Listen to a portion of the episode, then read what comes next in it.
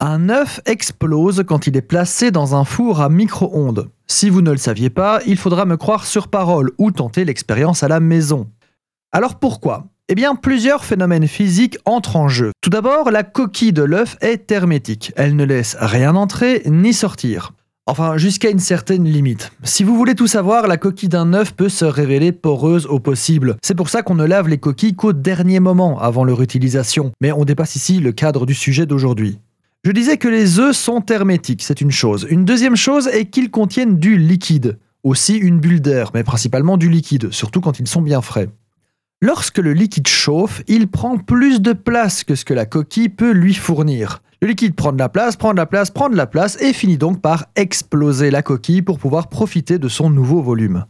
Ça, c'est l'explication premier degré. Elle est satisfaisante, mais la vérité est un petit peu plus subtile. Car un œuf cuit dans de l'eau bouillante n'explose pas et un œuf que vous brisez dans un petit bol pour le mettre ensuite au micro-ondes va aussi exploser. Moins fort, mais vous allez toutefois observer qu'il va s'éventrer. Vous vous souvenez que les blancs et jaunes d'œufs contiennent de l'eau, comme plus ou moins toutes les choses qui composent notre monde, vous inclus. Eh bien c'est à cause de cette eau que ça explose. La raison derrière tout ça vient du fait que le jaune et le blanc coagulent à une température inférieure à la température de vaporisation de l'eau, donc 100 degrés Celsius en théorie. Étant coagulés, le blanc et le jaune emprisonnent les molécules d'eau dans leur structure.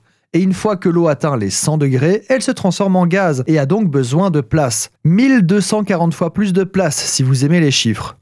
Donc le chemin le plus court est simplement de passer au travers de tout et on observe une explosion. Alors pourquoi un œuf dans l'eau bouillante n'explose pas? Eh bien tout simplement parce que la montée en température est plus douce, plus subtile. Et donc la vapeur d'eau a le temps de se frayer un chemin tout doucement vers la sortie en passant par les pores de la coquille. Ce qui d'ailleurs peut s'observer. En effet, les micro-bulles que vous apercevez autour de la coquille quand l'œuf cuit est en fait de la vapeur d'eau qui s'échappe, entre autres, car vous observez aussi un phénomène de nucléation, mais ça c'est une autre histoire.